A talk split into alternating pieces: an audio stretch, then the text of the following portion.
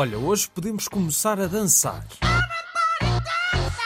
A ALC Dance Studios em Vila Nova de Gaia tem uma semana aberta em que todos podem experimentar mais de 50 estilos de dança de forma gratuita.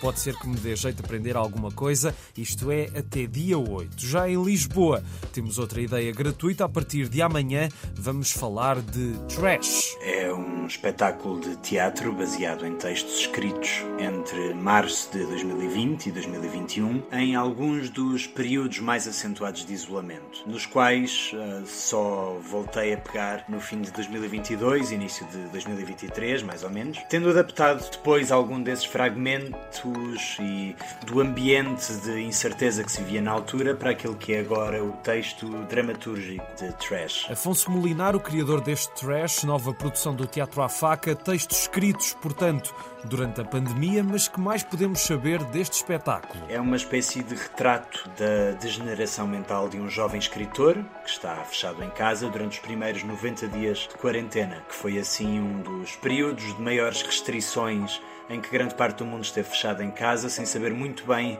aquilo que seria o, presente e aquilo que seria o futuro também. E que acaba por encontrar formas de sobreviver àqueles momentos. Cria rotinas, eh, encontra companhia em si próprio e na sua mente e acaba também por encontrar algumas figuras que se tornam presentes, seja ela virtual ou digital. Trash é um espetáculo que no palco tem as suas particularidades, é que cada sessão vai ser sempre diferente e não é só por causa de ser um espetáculo de teatro em que todas as récitas são únicas pelas suas próprias razões, claro. Todas as apresentações de Trash contam com um intérprete diferente, que acompanha sempre o ator e criador, e contam ainda com a sonoplastia e banda sonora original de João Gamori e a animação vídeo dos Temper. Parece muito interessante, falta só dizer as datas em que podemos ver este Trash. De 4 a 7 no Avenidas, um teatro em cada bairro, que fica ali no bairro do Rego, em Lisboa. Todos os dias há sessões às 21 horas, sendo que no dia 7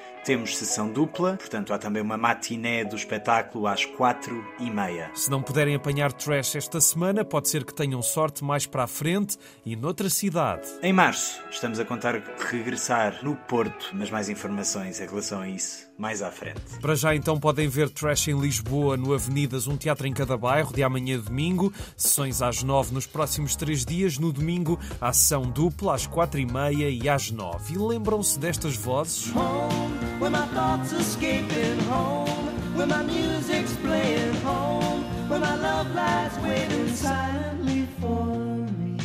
Paul Simon e Art Garfunkel formaram uma parceria que marcou a segunda metade da década de 60 e podem conhecer a sua história num espetáculo que tem vindo a passar por cá nos últimos anos e já foi visto em todo o mundo por mais de 250 mil pessoas. Um espetáculo para recordar grandes canções e que tem projeção vídeo e outras surpresas. A sessão de sexta no Casino de Estoril já está esgotada, mas ainda há bilhetes para dia 7 às 5 na Casa da Música no Porto e dia 11 às 9 no Espaço Vita em Braga. E é tudo por hoje. Um grande abraço e até amanhã.